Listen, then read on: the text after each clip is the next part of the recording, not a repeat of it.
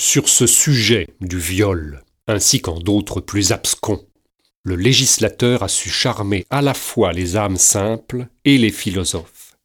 Ceci par sa sagesse sans fond, celle-là par son aimable absurdité. Il a eu recours, en se jouant à son procédé familier, l'incohérence.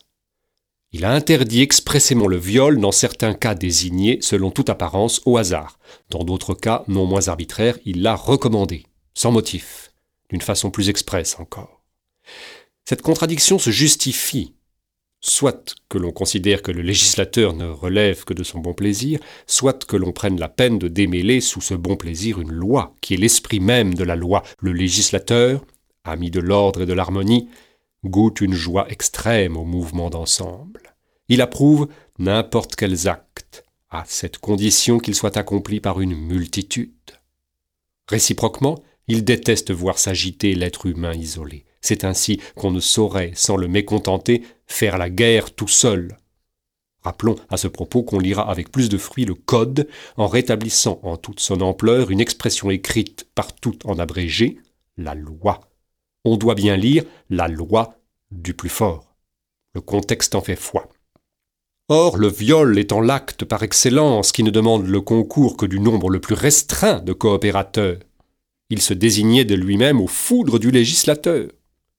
Celui-ci, en sa mansuétude, l'autorise toutefois, voire le prescrit dans deux cas sévèrement réglementés. On n'a point oublié ce récent mystère. Une petite fille disparue, alors qu'elle était sortie de chez ses parents en vue de leur acquérir, pour les sustenter, le foie d'un veau. Enlevée par des nomades, on la retrouva deux jours après à la lisière d'un bois. Les bêtes sauvages avaient respecté le viscère enfermé dans un panier, mais de vieilles superstitions populaires ont cours encore parmi le peuple et la police au sujet d'êtres mythologiques que l'on rencontre au coin d'un bois et qualifiés de satyres. Donc, la petite fille avait été violée. C'est ici qu'éclate l'éblouissante sagacité du législateur. Le viol est interdit en tout lieu aux nomades, du moins à l'encontre des enfants issus de parents sédentaires, et au même titre que le stationnement sur le territoire de certaines communes. Il est pourtant si évident que tant qu'ils stationnent, ils ne sont pas nomades. Le législateur était néanmoins impuissant à vérifier si quelque nomade ou satyre avait perpétré le délit. Or, que lui demandait-on? Si le viol avait eu lieu ou non? Il se résolut à faire en sorte qu'il eût lieu par les soins d'une créature à lui, personne comme lui-même sagace, salace, respectable et autorisée. C'est ainsi que sur le corps intact de l'enfant, un médecin, puisqu'il faut l'appeler par son nom, fut chargé du stupre officiel. De même, sous l'œil bienveillant de la loi, fréquemment avec la pluie, s'il faut l'avouer, de l'Église, des êtres lubriques ravissent de jeunes filles pures ou livrées pour telles. De louches personnages, flétris du nom obscène de témoins, leur prêtent main forte.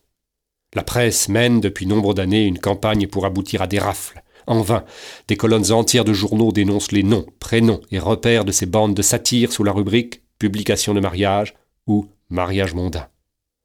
Disons, à l'excuse de l'Église, qu'elle ne bénit le viol que si le délinquant s'engage par aveu public, belles écritures et amendes honorables, à le faire suivre de plusieurs autres, qui, eux, ne seront plus des viols, et à ne plus souiller le reste de ses jours de nouvelles victimes. Nous en avons assez dit sur l'incohérence de la justice pour aider à comprendre le symbole cynique de ces balances. Des deux plateaux, l'un tire à dia, l'autre à u. Par malheur, ce sont eux qui ont raison, car ils emploient la meilleure méthode connue d'établir l'équilibre.